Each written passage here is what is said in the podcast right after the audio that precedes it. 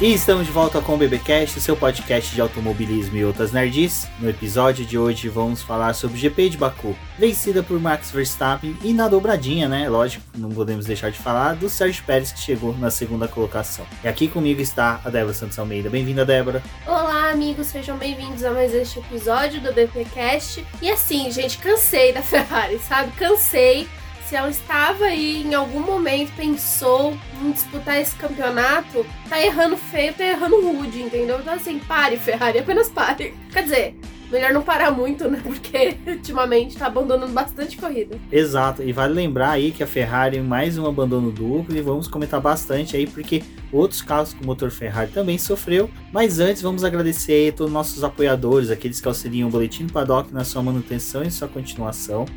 Muito obrigado por todos que aderiram aí no mês de junho à campanha do Apoio. Ajudou bastante o canal e deve ajudar muito mais a partir de julho, que é quando a participação de vocês começa a ser inserida. E convido você também a conhecer a nossa campanha de financiamento coletivo e contínuo Apoio.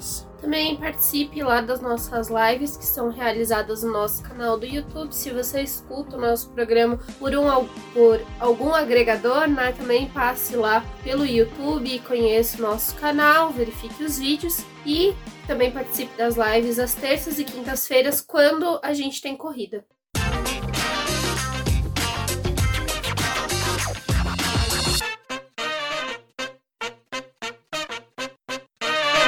Bom, Débora, já na, salvo engano, quinta-feira, né, que saiu a aprovação lá da votação que deu o título honorário a Lewis Hamilton como brasileiro, eu diria um brasileiro, né, honorário. Parabéns, Lewis Hamilton. Acredite, os boletos das Casas Bahia, propaganda do Serasa, do CPC, é, Receita Federal. O, o Lewis Hamilton deu sorte, né, porque ele foi declarado brasileiro depois da obrigação da entrega da declaração de imposto de renda. Vamos ver ano que vem como ele vai resolver isso daí com a Receita. É, gente, ele recebeu esse título, né? É, foi aprovado lá pelo Senado. É, eles utilizaram ali. foi uma homenagem proposta pelo deputado André Figueiredo e ele recebeu o parecer favorável. Ele tinha usado como uma justificativa o fato do Hamilton, lá no GP do Brasil de 2021, ter levantado a bandeira do Brasil depois que ele teve aquela vitória em um fim de semana que foi naquele tom dramático, em que ele recebeu punição, teve disputa com o Verstappen e tava naquela é, busca ali pelo título, né? E como foi um gesto que ele repetiu e o Ayrton Senna já tinha feito isso fizeram essa ligação e também foi uma forma para poder celebrar o, esporte, né? A gente vê que o Brasil muitas vezes ainda é carente de ídolos depois do Senna e ter esse resultado, né, foi bem interessante. Depois teve uma discussão aí do pessoal, umas é, pessoas acharam legais, outras não.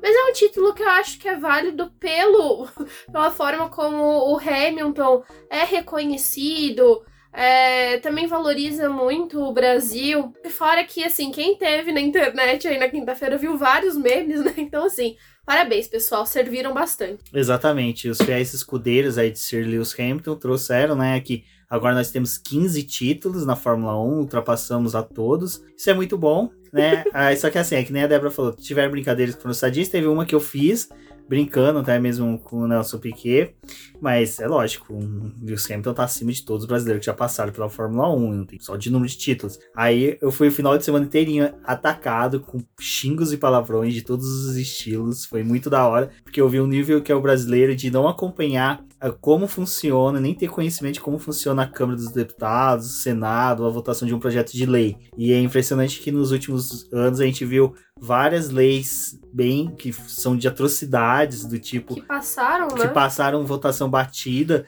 né? E que o brasileiro simplesmente esnoba. Aí quando tem uma coisa dessa que é bacana, o piloto que, cara, só a bandeira dele de representatividade que ele tá levantando para um país que é como o Brasil, em que a maioria da população é negra, é, até LGBT que mais que se é identifica com ele, é, eu achei muito bacana, achei justo e o cara ficou feliz. Para mim isso já é o mais importante. Torço para que outros pilotos tenham a mesma postura que ele e saia desse casulo de conforto que eles tenham e abrace outras é, é, pautas, né? Que nem o Lewis Hamilton, o, desculpa, o Sebastian Vettel tem. E aí a gente pode até já entrar um pouco na discussão do que o presidente da FIA falou, né? Que já deu aquela demonstrada de como é a cabeça dele em questões de pautas levantadas como do Lewis Hamilton, do Sebastian Vettel até a do Lando Norris, que é de saúde mental, do tipo, o cara queria um ambiente tão ruim que também mexe com a cabeça de todo mundo e foi brigar com uma pauta dessa que é tão importante. É, gente, é, é se vocês não passaram lá pelo BP, eu recomendo que passem. Tem um texto falando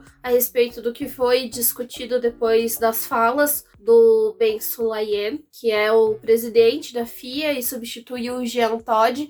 É bem engraçado no sentido que, para mim, assim, depois que eu voltei a acompanhar a Fórmula 1, eu não me lembrava da Fórmula 1 ou da Fórmula E, por exemplo, sem o Jean Todt, tipo, porque ele sempre teve na FIA para mim no período em que eu acompanhava a categoria e comecei a ter um pouco mais de ciência sobre o esporte. E quando teve a substituição dele pelo Ben Sulayem, fiquei tipo, gente, mas o que que tá acontecendo? Porque foi foi muito tempo do Jean Todt, né? E assim, a gente tá tendo duas diferenças aí de condução com relação à FIA, né? O Jantage ele tentava não se envolver em muitas polêmicas, ele trazia mais pautas com relação à sustentabilidade, era uma coisa mais diferente. E o novo presidente, ele já veio com uma cabeça e com expressões que, assim, estão gerando polêmica desde do momento em que ele começou a assumir a FIA. E é interessante, por um lado, que quando ele deu a proposta ali desse período em que ele vai estar tá atuando como presidente na FIA, era trazer mais diversidade para o esporte, estava ligado nessa pauta, apesar do, da origem dele né, não, não ser tão diversificada assim, mas ele queria trazer essa pauta porque é algo que está sendo muito discutido no esporte. E aí, enfim, passaram-se alguns dias, né?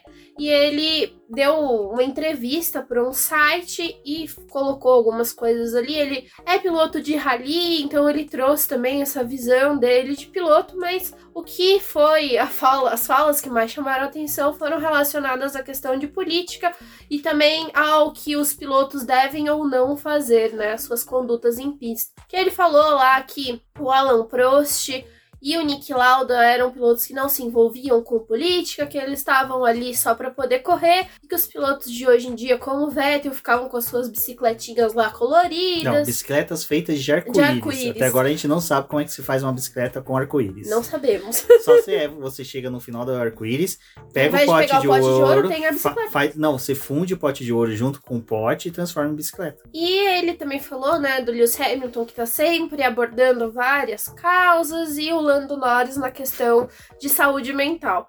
E aí ficou aquela coisa, né? Tipo, gente, porque foi entre corridas, né? Não foi num final de semana de corrida que saiu aquela entrevista, foi entre corridas. Aí, obviamente, esperaram até sexta-feira antes dos treinos livres para poder convocar os envolvidos aí na alfinetada do presidente para poder falar. E o Hamilton e o Vettel foram super expressivos, né? Disseram que não, que eles vão continuar brigando pelo que eles acreditam e não tem como separar o esporte é, dessa política, né? Porque quando você está falando de um esporte que está chegando a mais pessoas, obviamente mais pautas vão sendo abordadas porque essas pessoas elas são mais diversificadas e elas têm coisas para poder acrescentar para o esporte. Então o Vettel falou: eu vou continuar lutando pela diversidade, que foi uma, uma causa que eu tomei para mim. O Hamilton também, ele disse né, pelo fato da Mercedes ter abraçado as coisas que ele está trazendo. E o Norris também, gente, sim, se vocês acompanham a Fórmula 1 além do esporte, né? Além do que a gente vê no fim de semana, o próprio Lando Norris é, abraçou muito essa pauta de saúde mental. A McLaren também, eles têm.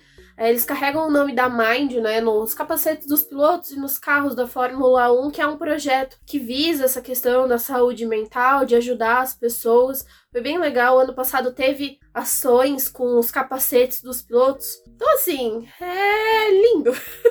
é, presidente, não funcionou muito bem. E aí, na sexta-feira, com essa movimentação dos pilotos, ele já veio com aquela cartada da, é, da pessoa que vai cuidar. Agora, desculpa, gente, me fugiu o nome, é uma ucraniana. Ela vai fazer a parte da diversidade no esporte para FIA, então ela é especializada assim, em saber mais sobre a cultura do, do no mundo, né? E o que cada país aborda e vai tentar resgatar isso pra FIA também. É, a minha opinião sobre isso daí é um pouco assim, cara. É, o pensamento dele é muito retrógrado, é tipo, é, é, um pensamento de um presidente da FIA dos anos 50 e 60 que não cabe mais hoje em dia, sabe? Você tem já equipes que é montadas por pessoas ou, é, de comunidades LGBTQ+, você tem na própria W Series uma equipe que é formada por pessoas que querem financiar uma equipe para pessoas, para minorias. Então você tem a própria W Series hoje, né, que é uma categoria importantíssima para ter para ajudar na pauta dessas discussões. E ele atacar dois multicampeões que têm voz ativa e são ouvidos e atacar um futuro multicampeão que hoje é um dos estrelinhas da, do Reino Unido, né? E, o, o Norris junto com o Russell hoje são os queridinhos da Inglaterra. Então, assim, não é a melhor forma para você assumir a administração de uma federação como é da FIA, mas torço para que a mentalidade dele mude e que Lewis Hamilton, Sebastian Vettel e Norris não parem com os discursos dele e que outros pilotos realmente abracem isso. Eu sei que tem pilotos ali que hoje já estão num status que eles poderiam ter esse tipo de discussão, mas que por N motivos ali hoje, acredito que a maioria financeiros, não atuam dessa forma. É, na realidade a gente vê que a maioria dos times eles acabam sendo omissos, né? Há muitas causas que são discutidas no paddock, a gente vê que alguns times não acabam abraçando e fingem que, tipo, nada tá acontecendo, que não precisa ser falado sobre isso. Muitas vezes a gente até se questiona por que, que alguns pilotos não falam sobre as coisas, mas é muito também pelo, pela liberdade ou pelo que seus times abraçam, né? Então não são todos que são é, multicampeões como o Vettel e o Hamilton são e acabam utilizando a, da voz ali para poder falar. Seria mais interessante se outros pilotos também abraçassem as causas e ajudassem. Ou pelo menos assim, tipo, né, ajudar o colega ali que tá falando uma coisa, não deixar as pessoas sozinhas, né? O Hamilton mesmo falou que espera que no futuro da categoria mais pilotos também abracem causas e que não seja só ele e o Vettel, tipo, que estejam falando sobre isso, né? Até porque em algum momento os dois vão sair da categoria e aí, tipo, vai acabar, ninguém vai mais falar sobre nada disso. Mas só para poder finalizar, uma coisa que aconteceu que foi bem legal é, nessa semana, né, também, foi o fato da Alpine ter abraçado a Racing Pride, eles formaram uma parceria e vão atuar para poder construir uma parte ali na equipe em que as pessoas tenham mais liberdade, quem faz parte desse grupo LGBTQIA+, possa se sentir mais confortável dentro da sua equipe. A Aston Martin foi a primeira que aderiu à campanha do Racing Pride, então foi bem legal que a Alpine também veio com essa ideia. E a gente, né, eu, eu assim, foi pequeno, foi pequeno, mas é, dentro início, da Ferrari. Né? É. Não, mas não tô, nem na Alpine, é da própria Ferrari. A Ferrari ela colocou a hashtag série Ferrari, né? Que eles carregam ali no carro, na parte da frente, onde tem a asa. Eles colocaram a hashtag com arco-íris. Então, assim, é uma coisa pequena, é uma coisa pequena, vindo do tamanho que a Ferrari é. Mas é, já é interessante porque a Ferrari ela é bem retrógrada em muitas coisas, assim, tipo, apesar dela, quando vem aquelas coisas de diversidade, ela fala, ah, nós temos mulheres aqui, nós, tipo, apoiamos, mas ainda falta muita coisa para a equipe. Então foi legal também, de certa forma, eles colocarem essa hashtag ali, porque já vai começando a estimular pra gente ter algumas outras campanhas dentro da equipe, como a Alpine fez, a Mercedes fez e a Aston Martin.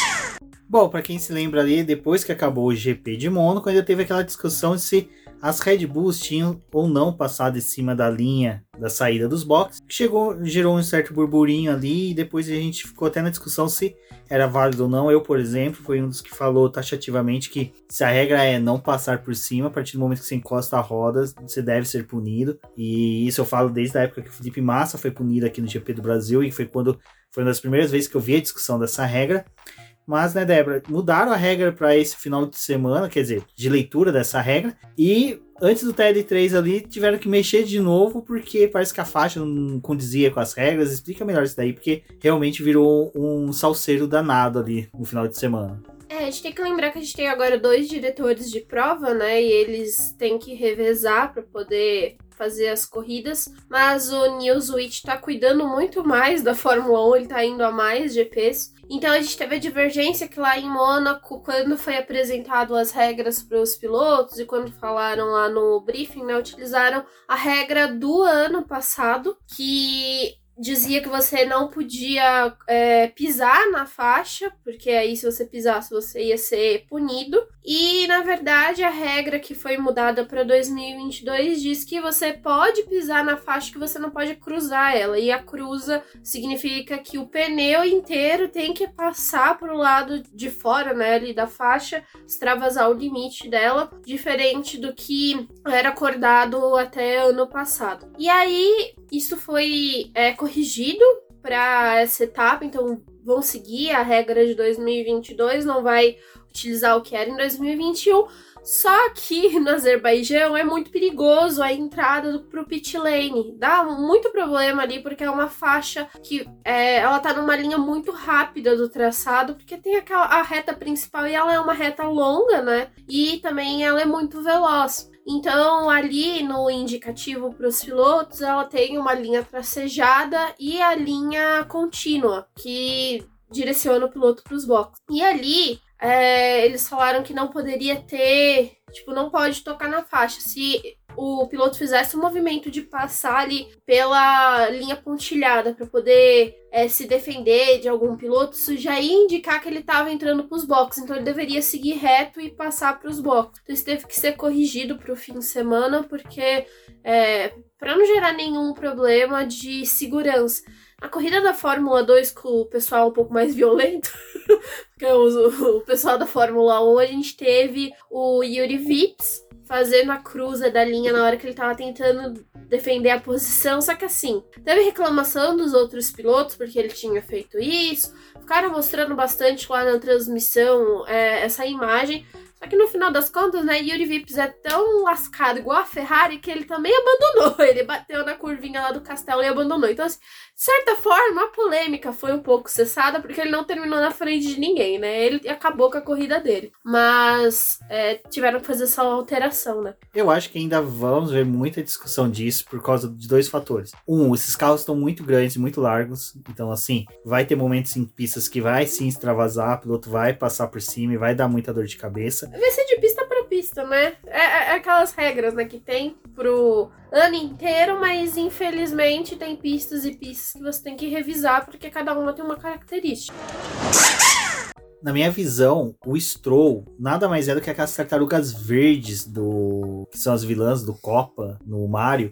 Porque, cara, é ele chegar em Baku, ele fica possuído, né, pelo castelo ali. Parece que o castelo em cima tem um cristal que manda, emana algumas coisas na cabeça dele que o bicho vira, sabe, piloto de kart endurance. Tem que resolver tudo no borrachão e na pancadaria. Porque várias bandeiras amarelas, principalmente causado pelo Stroll, e isso foi até durante a corrida, acho que já para limar o Stroll do bate-papo. Vale falar que não foi um final de semana feliz para ele novamente em Baku, né? Não foi, né, gente? Pois é. Quem assistiu os treinos livres ali viu ele errando muito o traçado não é um traçado muito fácil, né? Ele é muito rápido e tem a questão dos freios ali e os carros têm uma configuração quase própria para correr no Azerbaijão, né? Então, eles fazem algumas mudanças ali, mas a suspensão chega a ser aquela suspensão que utilizam em Mônaco, é mais uma configuração como a de Spa. E ali eles têm que também ir dosando nos carros, né, a eficiência do freio, porque você vai ter freadas bruscas, né? Tem aquelas curvas de 90 graus, então exige muito que o carro tá ali acelerando muito e aí do nada ele vai ter uma freada brusca e isso acaba atrapalhando. E o Stroll, meu Deus, é, ele conheceu a, as áreas de escape ali, né? Teve que voltar algumas vezes para a pista. Parecia que ele não estava muito confortável com o carro e a gente já conseguia olhar nos treinos livres uma diferença entre ele e o Sebastian Vettel. Mas ele estava muito mais confortável, também é um piloto que pontuou com regularidade nesse circuito. Então, é, a gente fez até um space na sexta-feira, porque não tivemos a live na quinta, e eu falei, gente, eu tenho quase certeza certeza que o Stroll vai bater, porque ele tá descontrolado na sexta-feira e, de fato, no sábado, quando teve a classificação, ele bateu no Q1 e foi eliminado, né? Sim. Depois a Aston Martin foi lá, verificou o carro dele, é, Aston Martin e a Mercedes passaram trabalhando no motor do carro do Stroll, porque na classificação falaram que ele estava com uma potência abaixo do que era a potência designada para classificação. Só que foi até bom que aquele carro não tava com a potência máxima para ele, porque ele já tinha batido, entendeu? Imagina ele com o carro mais rápido, que o estrago que ele não teria feito. Exato, e já para limar ele até do bate-papo, acabou sendo eliminado na corrida, a equipe chamou ele pros boxes. Eles falaram, bom, chegou até aqui sem bater, né, filho? Vamos recolher o carro, porque o Vettel já teve uma escapada aí com problema de freio, vai que, né? A gente não tem dinheiro para restaurar castelo nenhum, não. É, o Stroll ele abandonou, né? A equipe começou a ver uns problemas de vibração no carro, pediu para ele encostar. Com aquela coisa, né? Tipo, abandonou aí. vamos, vamos, conservar o carro, né? Não precisa disso. Deixa pra ele correr no Canadá, que é na casa dele. Exato. Bom, alguém que surpreendeu novamente no, nesse final de semana foi o Pérez, que parece que tá possuído pelo ritmo ragatanga, né? E o cara tá mandando muito bem, correu bem a sexta-feira, conseguiu ser mais rápido que o Verstappen, colocando pressão, tudo bem. O Pérez é um exímio piloto de pista de rua, ali na Vila dos Chaves ele sempre mandou muito bem, mas é, o Verstappen também sempre foi um bom piloto. Então, assim, eu acho que essa causa mais do Pérez é o cara que quer mostrar serviço, enquanto o Verstappen é o cara que sabe a potência que ele pode entregar do carro e tem equipe do lado dele, ele não precisa nos treinos livres ficar, né, exigindo tanto. Então, essa pelo menos foi a minha leitura, mas, né, Débora? De qualquer forma, o Pérez parece que ele, depois que renovou o contrato, é o único piloto que renova o contrato e começa a entregar.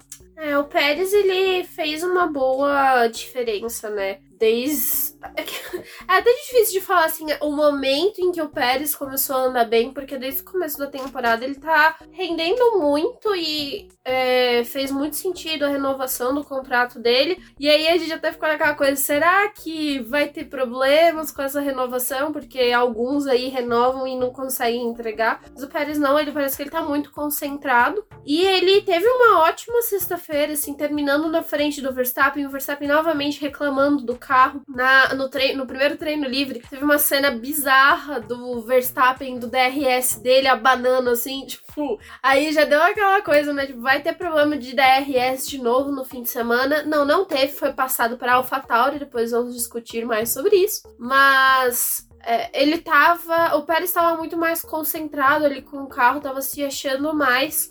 E em até um momento ali do dia se tornou uma disputa mais Pérez-Leclerc do que é, Leclerc e Verstappen, que é o que a gente estava esperando. Sim, o Pérez está fazendo muita diferença nesse campeonato. Está sendo legal ver ele disputar mas a Red Bull tem as suas preferências. Bom, falando em preferências, né? Nós temos aí Fernando Alonso, que também andou muito bem na sexta-feira, mostrando que o ritmo da Alpine ia fazer de frente às Aston Martins, né? E também a própria McLaren, que teve uma grande oscilação entre os pilotos. É, Daniel Ricciardo e Norris andando bem próximos, mas bem ao fim do grid, né? A gente teve uma oscilação da McLaren, um treino livre eles não foram muito bem, no segundo eles estavam andando melhor, chegaram a ficar no top 10 e deu aquela divergência, né, do, que, do trabalho que a McLaren tá fazendo, mas eles ainda estão tentando se achar com esse carro. É, eles estão praticamente igual a Mercedes, né? Vai testando as coisas durante o fim de semana para poder obter uma melhor configuração e fazer um bom trabalho. Mas foi interessante que o Ricardo e o, o Norris estavam andando mais próximos e isso se repetiu tanto na classificação quanto na corrida. E, enfim, né, gente, voltou aí. Teve o Azerbaijão, novamente aqueles problemas com os saltos. Os carros da Mercedes e McLaren saltavam bastante, assim como o da Ferrari. Tá sendo um problema. Até o, o Russell falou, né, que eles estão discutindo para poder talvez ter uma mudança no regulamento. Vamos ver o que, que, vai acontecer, né? É, sobre essa mudança de regulamento, sobre o golfinhada, né, seu propulso lá, eu sou a favor de que abra uma brecha para poder as equipes que estão sofrendo demais possam, sabe, ter atualizações para poder resolver isso, porque agora é questão de saúde. A gente vai comentar um pouco mais sobre isso à frente. Mas sobre a McLaren, eu acho que o final de semana dela depois foi positivo, na hora que a gente for comentar sobre a corrida. Vamos já falar da classificação, né? Eu acho que o mais interessante a gente já começar comentando um pouquinho sobre a confusão que é os pilotos entrarem na pista ali em Baku, todo mundo quer aproveitar vácuo, ninguém quer ser o primeiro, ou quem quer ser o primeiro quer andar o mais rápido possível para quem tá atrás não utilizar do seu vácuo. E nessa teve uma confusão ali da Haas, Seu vácuo ficou parecendo um sovaco. Besta. Ah, então seu fala agora da confusão da Haas. Então, gente, confusão da Haas, né? Ai, Cristo, tem que investigar confusão de, de dupla de piloto, enfim. É, na verdade, tipo, foi um negócio. É, é meio ridículo, mas tem regrinha pra tudo, né? Então tem regra pra isso também. Mas foi a forma como os carros da Haas tinham sido liberados lá pra poder entrar na fila do pit lane. E aí tem toda uma questão da forma como é feita a distribuição dos box, dos times, né? É, quem fica mais perto da saída do pit lane, quem fica mais distante dela. E ali tem a distribuição dos box. O da Haas fica mais distante, porque isso é montado conforme a posição do campeonato. E essas equipes na saída ali durante a classificação. Elas só podem estar à frente dos outros competidores se eles forem liberados antes que todo mundo saia. Então aí eles podem ir lá mais pra fila da frente. Se eles forem optar por sair junto com todo mundo, eles têm que respeitar a saída em ordem do que é, é, a posição dos box. E aí teve. E aí a forma como a Haas foi liberada ali deu problema, porque os pilotos ficaram parados onde não era adequado eles ficarem, meio que, tipo, teve um, um furo ali de fila, e aí também teve a ordem do Kevin Magnussen com o Mick Schumacher que estava errada. A FIA investigou, mas assim, não tinha punição para ninguém, porque é uma coisa que não era, não foi culpa dos pilotos e não é culpa da equipe de certa forma, mas é algo que eles vão é, revisar até mesmo no regulamento do que tá estipulado, porque assim, para não dar problema para ninguém e para não ter essa discussão de tipo, aonde você tem que estar no momento que vai ter a liberação. É, isso daí é complicado, porque a Haas parece que todo final de semana ela tem que criar alguma coisa, né? Se os pilotos não batem, ela tem que criar tumulto nos boxes, sabe? Parece que. Tem que dar uma emoção, Tem né? que dar uma emoção. Bom, e quem tava cheio de emoção esse final de semana foi os boxes da Aston Martin, né? Porque até durante a semana a Fórmula 1 fez a questão de ressaltar, e até algumas outras páginas, de que Sebastian Vettel é o piloto que mais bem pontuou e sempre esteve bem em Baku. E novamente, né? Chegou ao Q3, mas é aquela coisa, né? a equipe comemora. Q3 do Vettel. Ê! Stroll bateu. Uh, ah, Vamos ter que tristeza. trabalhar. É. Os mecânicos do Vettel tudo beber cerveja, tudo lá nos petiscos, os mecânicos do Stroll lá reformando o carro.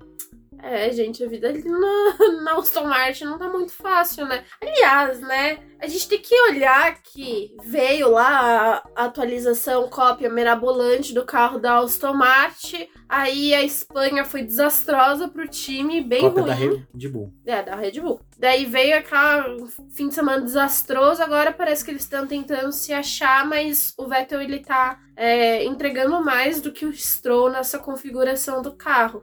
Vamos ver se o Stroll consegue botar a cabeça no lugar, porque tem umas duas corridas assim que parece que ele tá, tá endiabrado.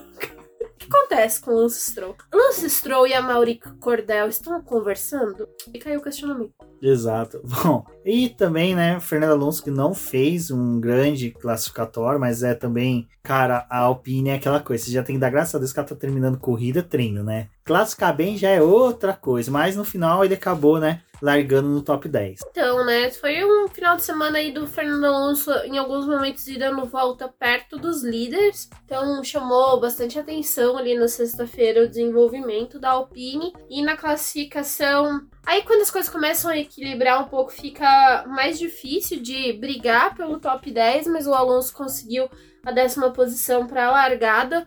O Ocon não conseguiu passar para o Q3. Ah, vá. Mas o Ocon tá fazendo uma classificação até boa. Não, podemos criticar o Ocon. Neste momento não está podendo. É, tem as brigas dele lá com, com o Alonso, mas de- deixamos as brigas deles pra eles mesmos, eles que se resolvam. Mas foi legal, assim, a classificação do Alonso de pelo menos estar no top 10 e é aquela coisa, né? A Alpine precisa também, assim, como a AlphaTauri, como a própria McLaren, estar mais próximo do top 10 ali para poder pontuar. E o Alonso passou, conseguiu livrar ali o carro, mas a dupla McLaren não conseguiu, ficou preso os dois carros no Q2. Então aí a gente vê, né, tipo, quem conseguiu tirar um pouquinho mais. E as velocidades da Alpine na sexta-feira foram as, as maiores velocidades do, do é, dos treinos. Bom, e ao final, né, a gente tem ali essa questão que nem eu comentei dos pilotos pegar vácuo um com o outro. A gente viu os pilotos da Mercedes se ajudando para tentar conseguir o vácuo para o outro, e isso fez com que eles se classificassem bem, mas ao mesmo tempo a gente vê o choramingo na Red Bull, onde que os pilotos queriam vácuo e um não queria ajudar o outro, né? Diga-se de passagem. Não era só o Verstappen que não queria ajudar o Pérez, é o Pérez também que não queria ajudar o Verstappen. Ai, gente, ninguém tá querendo ajudar ninguém ali na Red Bull, né? Tá cada um, cada um que lute. E a equipe do Pérez tá precisando lutar ainda mais. Só que é muito importante no Azerbaijão você ter o vácuo, né? Então, por isso foi também um dos motivos de ter uma demora ali para os carros saírem, mas aí vai lidar com o trânsito porque não dá para todo mundo conseguir a distância que precisa um atrapalha o outro, mas a Mercedes estava fazendo esse trabalho de liberar os pilotos um mais próximo do outro, até porque o Hamilton estava com muita dificuldade com o carro. É, novamente, Mercedes voltou a fazer testes ali com o Hamilton e com o Russell, né? então eles estavam com configurações diferentes. O Russell na configuração neutra do carro e o Hamilton numa configuração mais diferenciada, e aí o Russell teve que trabalhar com o Hamilton ali para poder dar vácuo e ajudar a, a empurrar empurrando ele pro Q3. Teve umas horas ali que parecia que, tipo, ele ia parar, era no Q1 mesmo, sabe? Mas funcionou esse trabalho da, da Mercedes. Tá sendo legal agora na, na Red Bull é cada um que lute se conseguir achar um carro da Ferrari para poder pegar o vácuo melhor. É, enquanto que na Red Bull é cada um que lute, na Ferrari tá cada um que conserte seu carro, né? Porque Leclerc conseguiu a pole, até o Sainz ali namorou um pouco a pole um pouquinho, Ai, mas acabou ficando ali um joguinho ali, um carro cada um numa posição, é, misturado com a Red Bull, mas a pole do Leclerc foi. Gente, eu só acho assim. Eu concordo que você ser fã é bacana, é legal você ter o top piloto. Mas toda vez que teu piloto fazer pole, não é uma pole histórica, sabe? Pole histórica é aquela pole assim, na chuva, que o cara tá, sabe? Ninguém tá conseguindo virar 1 em 28 numa pista que todo mundo viraria 1 em 28. Tá lá, todo mundo virando 1 em 30, de repente o cara vai lá com o terceiro carro do grid faz 1 em 28. Pronto, isso é uma pole histórica. Toda pole que eu vejo do Leclerc, do Verstappen, ou até o Drugo na Fórmula 2, a primeira é pole histórica pole histórica. Então todas as poles é história. Basta você fazer pole, você fez uma pole histórica. É, porque quando você está fazendo uma pole, você já está escrevendo a história. Exatamente, é o primeiro capítulo é. dos incompetentes. Neste fim de semana. Dos não incompetentes. Pole. Exatamente. Não, mas é uma coisa que, sei lá, cara, é, é, é os remédios que estão me fazendo ficar chato. Enfim. Mas acho que foi legal a classificação no sentido que, tipo assim, mostrou que a Red Bull e a Ferrari tão diferentes do grid. No Azerbaijão teve muita diferença do que era o restante do grid, o que eram os quatro primeiros. É, Carlos Sainz tá, fez uma ótima primeira volta, provavelmente torceu ali pro Leclerc bater pra ele ficar com a pole, mas foi ele que deu uma bitaquinha no muro e acabou prejudicando a volta dele, e aí teve que se contentar com a quarta posição e a, a Red Bull foi lá e fez mais um tempo melhor e novamente o Pérez esperando o Verstappen, né? Exato, essa do Pérez esperar o Verstappen acho que é legal porque a gente vê o Jos Verstappen de cabeça quente, né? não é só por Hungaroring em 1994. Ele deve ter ficado pensando, e aí, vamos inverter já logo na, na largada? oh. Pérez vai largar que nem o Bottas de ré? Exatamente. Bom, domingo, né? A Ferrari já começou assim. Hoje teremos um bom dia, será um dia maravilhoso. Os pássaros estão cantando, está tudo, tudo certo, né? Nosso querido lá, membro do canal do BP, o Metia lindo, né? Bonito, Bonito. desculpa. Ele tava todo felizão, pole, Carlos Sainz já com sangue nos olhos. Mas, no começo da corrida ali, né? Já temos o abandono de Carlos Sainz. E poucas voltas depois, depois que a Ferrari esboçou uma boa estratégia, até indicava que sim, os estrategistas estavam no bom dia, mas seus mecânicos e engenheiros não, pois Charles Leclerc, a chaleira vermelha, e eu tenho até uma chaleira vermelha de café, não lembro muito ela, abandona a corrida. Olha, naquela hora eu lembrei das sábias palavras do meu vizinho, filha da puta, quem que colocou esse cara nesse lugar? Porque olha, Leclerc não merecia isso. Eu não sou fã do Leclerc, até um beijo pra Carol. Cara, Leclerc não é um piloto que me me agrada muito. Na verdade, só agrada quando assisto Stranger Things, porque o Will tá a cara dele e realmente, né, parece que o Demagorgon foi lá e enfiou um, uma chave de fenda no turbo do carro dele para ter quebrado daquele jeito. Mas é uma pena, cada vez mais a Ferrari vai afundando o campeonato dela, afundando o campeonato dos pilotos, sabe? E vai construindo realmente aquele time que a Ferrari nada mais é do que um cavalo paraguaio e não um lindo andaluz, um cavalo lusitano, um belo cavalo europeu. Ai, gente, novamente, né? Aí o carro da, da Ferrari tendo problema na corrida. É, é difícil para quem tá querendo brigar pelo campeonato. Agora são 80 pontos que separam a Red Bull da Ferrari. Então a, a Red Bull conseguiu abrir aí uma boa diferença e é muito mais do que duas vitórias, né? E também tem que contar com o abandono do seu adversário. A Ferrari prometeu um carro bom, né? Prometeu aí. É, estávamos iludidos. O problema é, na pré-temporada, os carros da da Red Bull, da Red Bull não, da Alfa Romeo e da Haas estavam dando alguns problemas. Eles quebraram algumas vezes, então acendia um alerta com esses carros, mas muitos dos problemas que eles tiveram não era exatamente no motor. Então, tipo, e aí? E agora, novamente, mais um abandono. Porque assim, se fosse só o abandono do Sainz, na verdade, se o Sainz tivesse abandonado por um erro de ter passado reto, mas não foi, foi o motor. E aí, Coitado. o Sainz, gente, é o Sainz entregar na mão de Deus, entendeu? Uma o hora... Sainz tem que tomar um banho de Sainz, viu? Pra poder liberar ele desses é encostos. É difícil. Eu fico imaginando o pai dele. O pai dele deve estar tá pistola e deve estar tá feliz que pelo menos conseguiu assinar o contrato antes. Né? Dele já tá negociando pra ele voltar pra McLaren. É possível. Tomara. É. Mas o, o Leclerc, tipo. é triste, cara, porque ele de novo, mano. De novo tá acontecendo comigo isso daqui. Que inferno! Tô, tô vivendo no loop no dia da marmota, sabe? Ah, nessa vibe. E aí até perguntaram pro Verstappen, né? Ai, mas o que você acha que o Leclerc tá sentindo? Aí o Verstappen falou: ah, o mesmo que eu senti no começo da temporada, sabe?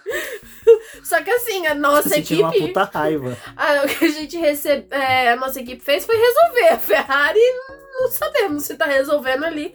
Provavelmente não, né? E a questão do motor ela acaba sendo muito complicada porque tem todas as regras lá que envolvem o congelamento, tá tendo discussões do que vai ser feito a respeito disso, porque também não é interessante para a categoria ter os carros ou os postulantes ao título é, quebrando toda hora e ao mesmo tempo, tipo, agora é, tanto a Ferrari que abandonou, como o Kevin Magnussen que teve o abandono e o Zu que foi mais uma corrida que ele abandonou, esses motores vão ter que passar por uma verificação e agora a gente tá no meio de uma rodada dupla, né? Então Azerbaijão, Canadá, não tem muito tempo para você verificar as coisas e para poder saber o que que tá acontecendo. E aí, tipo, já tem pilotos que estão pendurados, como é o caso do Leclerc com o motor. Então, se na próxima etapa eles não conseguirem utilizar mais as peças que eles têm ali para poder fazer a corrida, vão ter que fazer uma instalação de um novo motor. E o Leclerc já vai começar lá do final do grid. Então, assim, é uma situação muito complicada. Bom, gente, vamos ver o que, vai acontecer, porque não dá pra. É, é tão ruim pra Ferrari abandonar, quanto para a Alfa Romeo e a, e a Haas também terem esses problemas, porque são outros dois times que estão ali brigando para poder ter pontos, né? A Alfa Romeo tem 41 pontos hoje, mas está com essa pontuação é, desde o do GP de Mônaco, né? Quando foi a última vez que eles pontuaram. E aí a gente já teve uma aproximação é, da Alpine, né? Que agora está com 47 pontos, já superou a Alfa Romeo no campeonato, então não dá para você ficar simplesmente quebrando. E essa era uma corrida que o Zul tava tendo um desempenho melhor do que o Bottas, e ele tinha chances de pontuar e acabou abandonando. É, é fica delicado, né, para para Ferrari desse jeito, é ruim para ela porque a gente tá tendo aí a entrada de duas futuras montadoras, então sabe? A Alfa Romeo já é uma que já diz namorar com a Audi, por exemplo, poder utilizar o motor e até mesmo um motor batizado como o próprio nome Alfa Romeo em compra da Volkswagen, como do grupo, então fica ruim, assim. É, eu só fico feliz porque eles não vão ameaçando a McLaren, né? Mas de resto é bem complicado. Bom, o que não é complicado muito tá sendo a vida, né? Do. Na verdade, tá bem complicada a vida dos pilotos da AlphaTauri, né? Porque olha, correram muito bem, tanto Gasly como o Tsunoda fizeram, deram show na pista, mandaram é, até ali depois que o Tsunoda teve que fazer aquele pit stop para travar a asa traseira e não abrir mais ela como um DRS, o pessoal, pô, ele colocou pneus macios e vai vir dando voltas voadoras. Cara, eu, eu se você nem tinha voltado pra pista, na hora que tinha entrado ali, eu falei, gente, nem remenda essa bosta, eu vou ficar aqui mesmo, porque adianta muito você me mandar pro fim do pelotão sem poder de... usar DRS. É, sem poder usar DRS. E também depois de ter feito uma estratégia merda pra mim e pro Gasly, né? Ah, e a AlphaTauri ela é muito complicada em questão de, de, atualiza de atualização, não, né? Na verdade, de estratégia. Assim como a, a Alfa Romeo, desculpa, gente, é muita equipe com A. Mas a Alfa Romeo e a Alfa Tauri, elas são bem ruins de estratégias, perdem pontos às vezes por não estar tá prestando atenção nas coisas que estão acontecendo. E olha, sinceramente, a corrida do Gasly e do Tsunoda estavam sendo legais, porque os dois estavam na zona de pontuação. O Tsunoda tá num ano muito melhor do que que ele vivenciou no ano passado, né? Então é um piloto que, poxa, tá conseguindo andar melhor, tá ali brigando por resultados melhores, mas tem o um empecilho da própria equipe. E o menino tava em sexto quando ele teve aquele problema com o DRS, né? E eu também vi o pessoal falando, ai, mas por que, que eles não permaneceram na pista? Por que que, que tipo,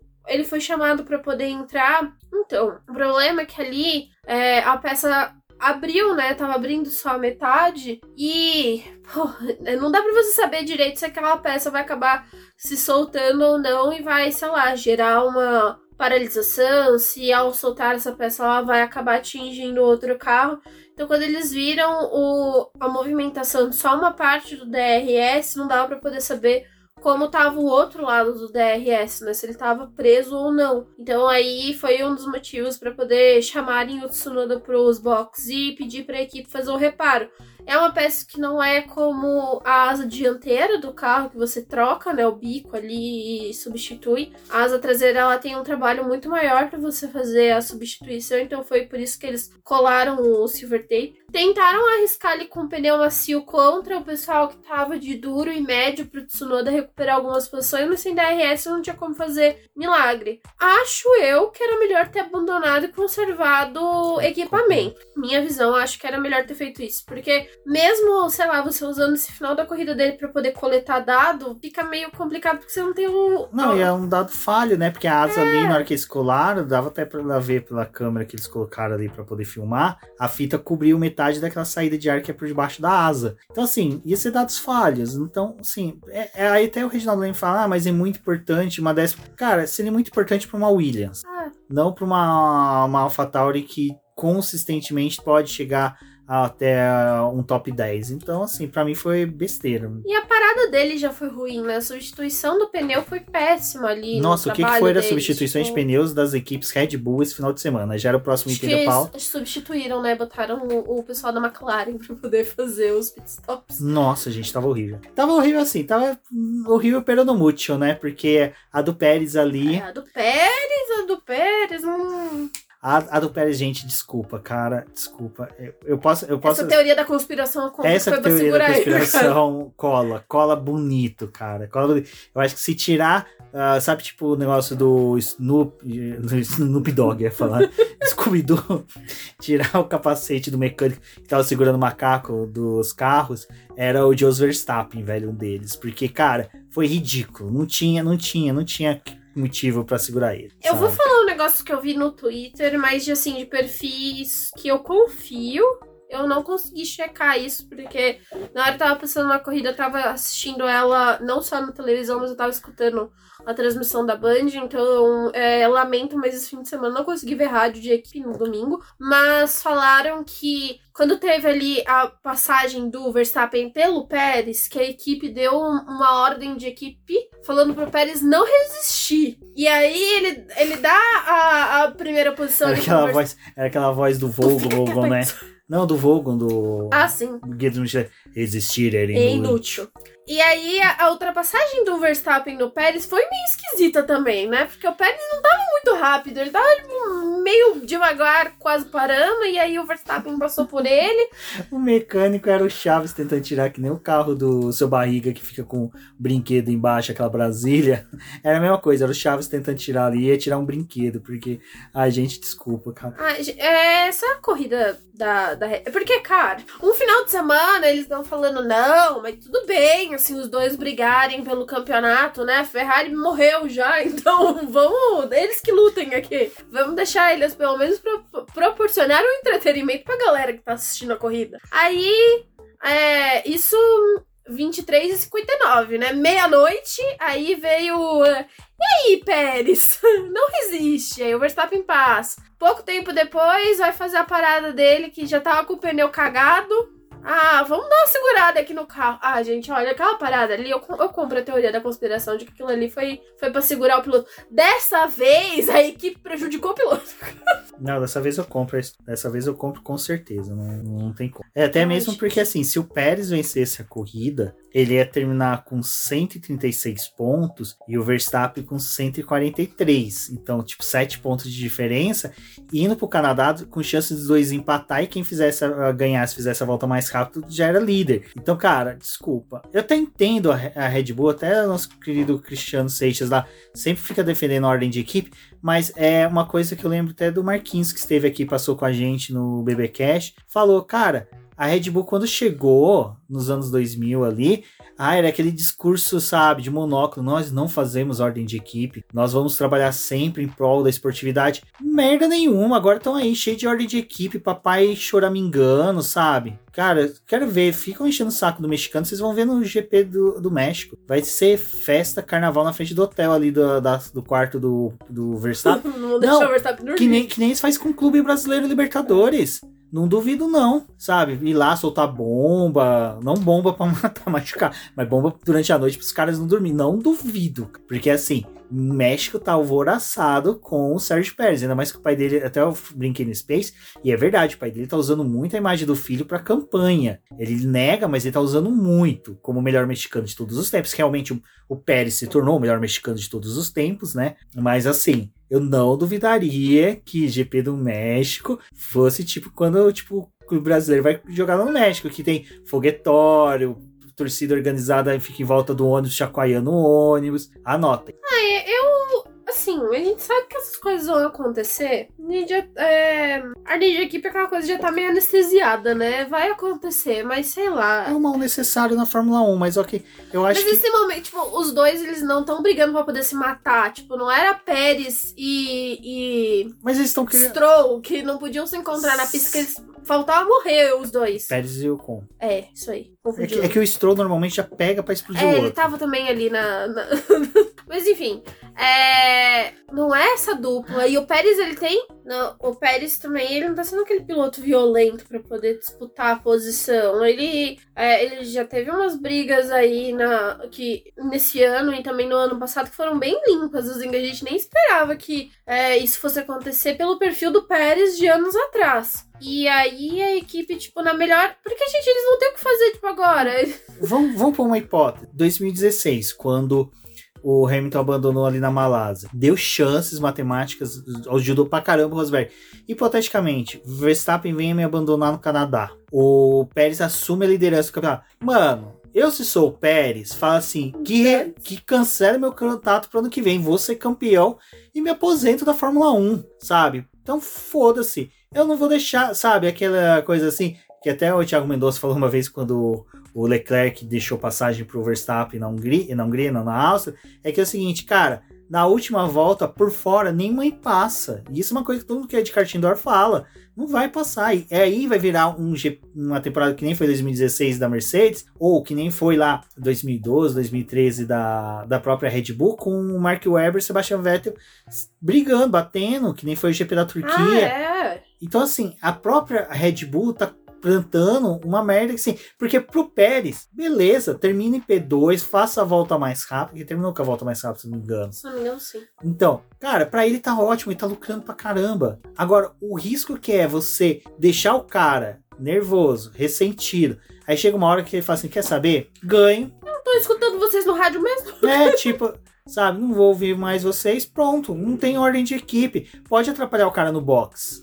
Não sei, a parte ruim é que o Pérez, ele meio que. Ele aceita, né, as coisas. Mas, ele, mas eu acho que ele aceita. Ele mas aceita eu quero ver até. até quando. Né, até quando? Essa, essa que é a minha questão. Até quando que ele vai aceitar? Porque em Mônaco, ele, tipo, ah, não, não tem nada. Vocês vão fazer o quê? Vocês vão Não, tirar a vitória de numa, mim e numa corrida que o. Vamos supor, nem precisa do Verstappen eh, abandonar. Fica ali. Pérez, Leclerc, Verstappen. Como é que você vai dar ordem de equipe pro cara? Se o Pérez começar a usar a Ferraris ou até mesmo as Mercedes pra ficar no meio ali da- É. deles, esquece. E eu, mano, eu quero muito isso, porque eu quero ver disputa, eu quero ver treta. Já que não é piloto da McLaren, pra mim, ó, tá ótimo. É que assim, pelo rumo que as coisas estão tomando da Ferrari, tá cada vez mais difícil eles. Tipo assim, eles vão ter brigas com a Red Bull? Vão, porque eles têm o melhor carro ali do grid é, junto com a Red Bull pra poder brigar. Porque isso não vai acontecer com a Mercedes, com todos os sofrimentos que eles estão passando. Então a gente vai ter corrida que vai ter disputa Red Bull e Ferrari? Vai. Mas provavelmente, da forma como as coisas estão se desenhando, vai ser mais Pérez e Verstappen. O, o Pérez foi bem nos circuitos de rua. Agora que vai voltar para autódromo, a gente tem que ver se ele vai conseguir manter o trabalho no- nas pistas, né, que são de autódromo, porque às vezes não mantém. Para você ganhar um campeonato também você tem que ser constante na, na questão de, de ter, eh, ser regular. É, para lutar pelo campeonato de construtores, a, a Red Bull tá indo muito bem, provavelmente deve levar o campeonato esse ano. Agora, o de pilotos, a gente não sabe o que, que vai acontecer.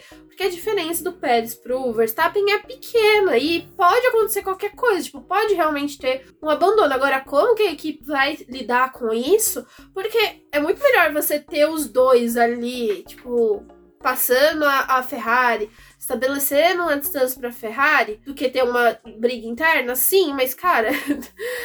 é, até um momento assim, até ano passado, era, ai, mas a gente não se importa quem ganhar, a gente quer ganhar o campeonato de construtores, porque pra gente é mais importante. E agora o negócio já está diferente. Veremos o que vai acontecer aí na Red Bull, mas é, acho que em algum momento o Pérez deve desligar o rádio. Não, e eu acho assim, até vale lembrar que Canadá é uma pista nos moldes de pista de E o rua. Pérez fez a volta mais rápido. É, então, tem isso. O Pérez às vezes até tem essa vantagem de conseguir volta mais rápido quando o Le- É Verstappen porque a Red Bull adora fazer umas paradas com ele a mais, né? Também Uhum. pra colocar pneu. Não, aí tudo bem. Aí eles fazem o pit stop certinho, né? Engraçado. É, Mas o que eu ia falar também é o seguinte: IGP do Canadá tem o muro dos campeões, né? Verstappen agora é campeão. Será que vai chanfrar o muro? Veremos. Cenas dos próximos capítulos. Bom, pessoal, e falando de cenas dos próximos capítulos, quem tá bem. A gente falou até do Sebastian Vettel, né? Que terminou mais uma vez na zona de pontuação. E, cara, ele manda muito bem em Baku. O cara é sangue nos olhos, errou na tentativa de ultrapassagem do Gasly. Depois acertou muito bem. A questão de cara de freio realmente não é uma coisa que é difícil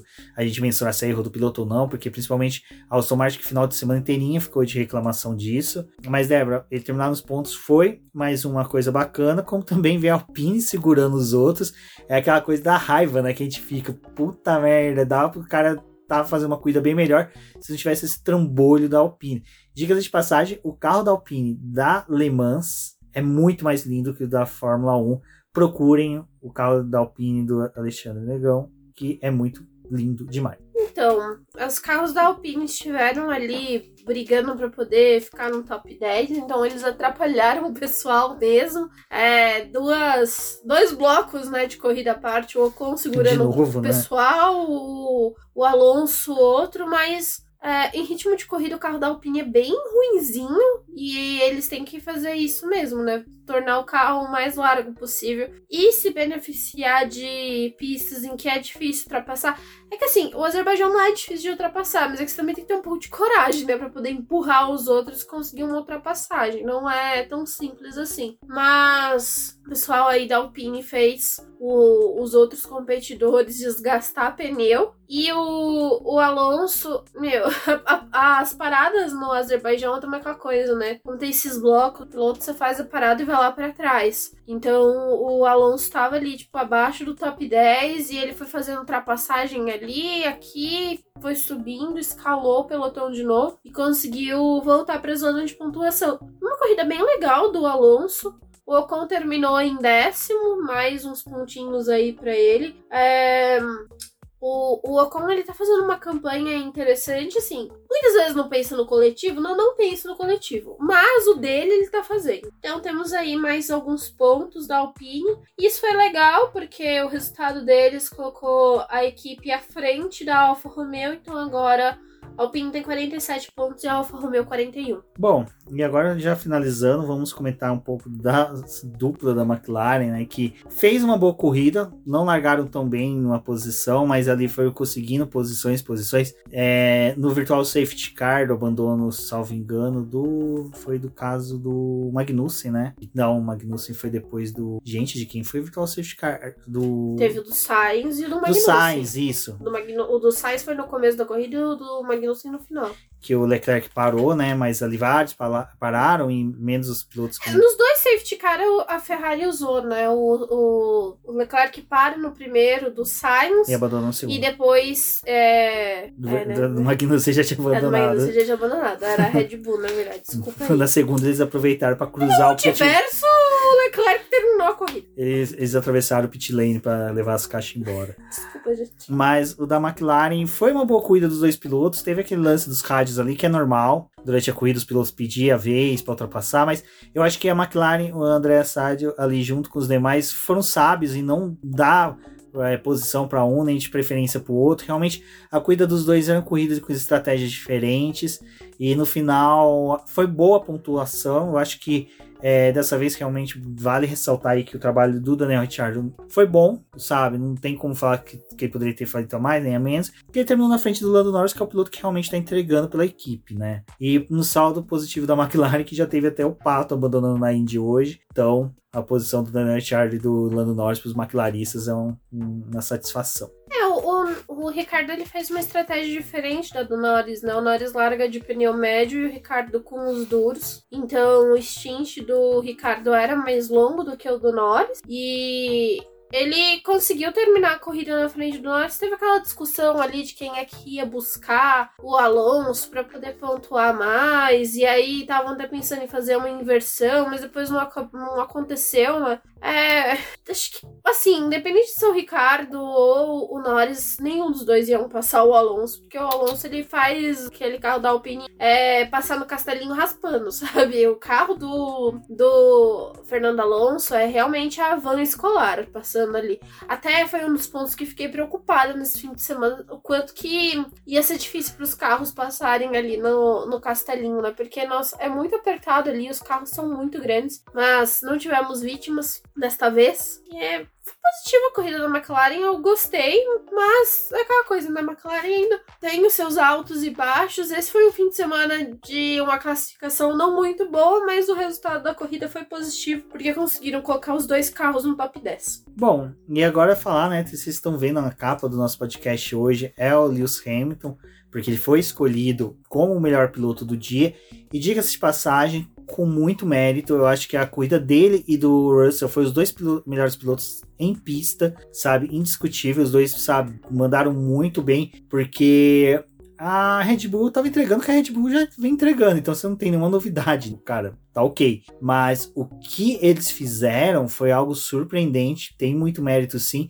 Eu acho que o que pesou mais favorável ao, Lewis Hamilton foi o fato de, nessa pit stop da Safe, Vital Safety Car, ele voltou bem atrás, sabe? E teve que remar, teve que fazer ultrapassagens. Enquanto que o Russell, não vou falar que teve uma vida fácil, mas ele voltou na posição que ele estava. Então, assim, não teve tanta disputa em pista. Mas o Lewis Hamilton, sabe, mandou muito bem, sabe? Eu acho que assim, é, mostra o quão aguerrido ele ainda é, quanto garra ele ainda tem, e principalmente a questão da dor nas costas. Vocês veem que a foto é justamente com ele com a mão nas costas, porque foi algo que até mesmo o nosso seguidor que ouviu lá a nossa, a nossa Space o Carlos Márcio, a gente não conseguiu responder ele na, no Space, mas eu vou responder ele aqui. Ele pergunta se não tinha que mudar uma regra, né? Para essa questão, porque agora já tá virando uma questão de saúde dos pilotos. Então não é só Lewis Hamilton que reclama. Tipo, os Carlos Sainz também é um piloto que reclama e provavelmente outros pilotos devem estar sofrendo com isso. Então, assim,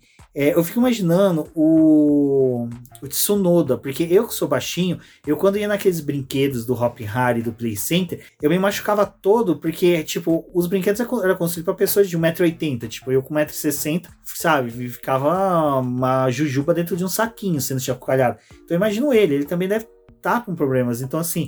É que é, foi uma coisa bem interessante o que o Carlos Sainz falou disso, né? Ele falou todo mundo está com problema, todo mundo reclama na coxia, mas ninguém quer falar nada, tipo, pros repórteres ou pro pessoal, porque não quer ficar mostrando que é fraco e que tem problema, não. Então, tipo, tem vários pilotos que, né, querendo ali mostrar o quanto homens eles são e o quanto eles, né, são ótimos esportistas, não querem ficar falando de problemas. Só que, cara, é uma questão de saúde, né? O próprio Sainz foi lá e falou: olha, se a gente continuar correndo nesses carros aqui, não é coisa pro futuro, não. A gente já tá sentindo as costas doer agora. Então eu quero ver o que vai acontecer até o final da temporada. E é aquela coisa, tem como resolver? Tem. A FIA vai querer mexer no regulamento? Não. Então, aí que tá. É, tem dois motivos também para alguns pilotos não reclamar. Lógico que Max Verstappen e Tiago Pérez, eles não vão reclamar porque eles estão com o melhor carro. Uhum. Eles têm medo de, tipo assim, de abrir uma brecha do regulamento para todos os carros serem modificados para sanar essa golfinhada e acabar mexendo no carro deles e o carro deles virar uma bosta, como aconteceu com a Mercedes de 2020 para 2021, que só teve uma mexida no assoalho por regra e o carro virou uma draga. E a mesma coisa eles, eles vão mexer no assoalho. E se mexe no assoalho da Red Bull e destrói? A mesma coisa a Ferrari, por mais que seja, você vê o Carlos Sainz falando, mas não vê o Leclerc, o Leclerc deve estar seguindo a mesma coisa. Fala, cara, é perigoso mexer nesse carro. Uhum. Vai que mexe e o carro não fica tão bom, né? Então, assim, é, eu particularmente, eu acho que deveriam mudar por questão de saúde. Pra, sabe, para quem trabalhou em escritórios vários anos sentado, sabe como é horrível, sabe, quando você começa a sentir dor nas costas. Imagina, você sentadinho ali no escritório, com ar-condicionado, cafezinho, sabe? É, já é ruim ter uma dor nas costas. Imagina um piloto a 300 km por hora que tem que tomar decisões em instantes. Sabe? Aquelas fisgas. Nossa, eu fico imaginando, o cara deve ser horrível. Não, e é o que a gente tava falando, né? Ele não. Os pilotos eles não vão sentados que nem um carro de GT, que você tá todo preso ali, que suas costas tá no. bem posicionado no banco, que você tá bem amarrado ali, né? O, o piloto de Fórmula 1 ele vai deitado no carro, então tipo, a posição da perna dele, tudo que tá sendo absorvido ali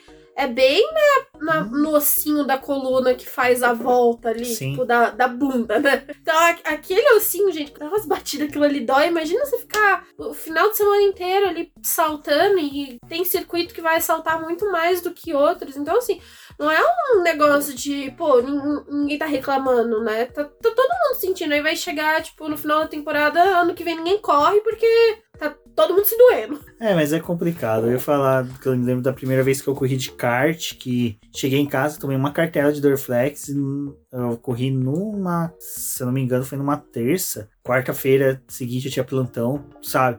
Comprei salompas, enfaixei meu corpo inteirinho, parecia uma múmia, sabe? De salompas. Espero que ninguém tenha alergia de AS lá. É, e a Débora tem alergia a AS, então ela não podia nem sentir o cheiro de salompas, porque ela já começava a ter ataque alérgico, porque salompas tem AS. Então assim, foi uma tristeza, eu fico imaginando, cara, imagina esses caras, tudo bem, eles têm grana para ter a melhor massagista do mundo, melhor fisioterapeuta, melhor atendimento, mas cara, mesmo assim deve doer pra caramba, deve ser uma coisa confortável. Mas vale destaque aí, porque, sabe, foi uma corrida bem legal de assistir do Lewis Hamilton, foi uma corrida bem bacana de assistir do Russell, acho que o prêmio de melhor piloto vai pro Lewis Hamilton, mas é um reconhecimento tanto para ele como pra equipe, e foi muito legal que o Toto Wolff, antes da corrida, falou, né, ah, se os quatro primeiros pilotos ali bater na, na largada, a gente pode ganhar a corrida, fazer até dobradinha. Cara, só faltou os carros da Red Bull, cara, porque ia dar uma dobradinha muito bacana com Gasly em terceiro. Ai, bom, vamos ver se a questão das costas melhora, mas a, a Mercedes, ela fez o que a gente já tinha falado, né, em falta da, de alguns carros da Ferrari, e até mesmo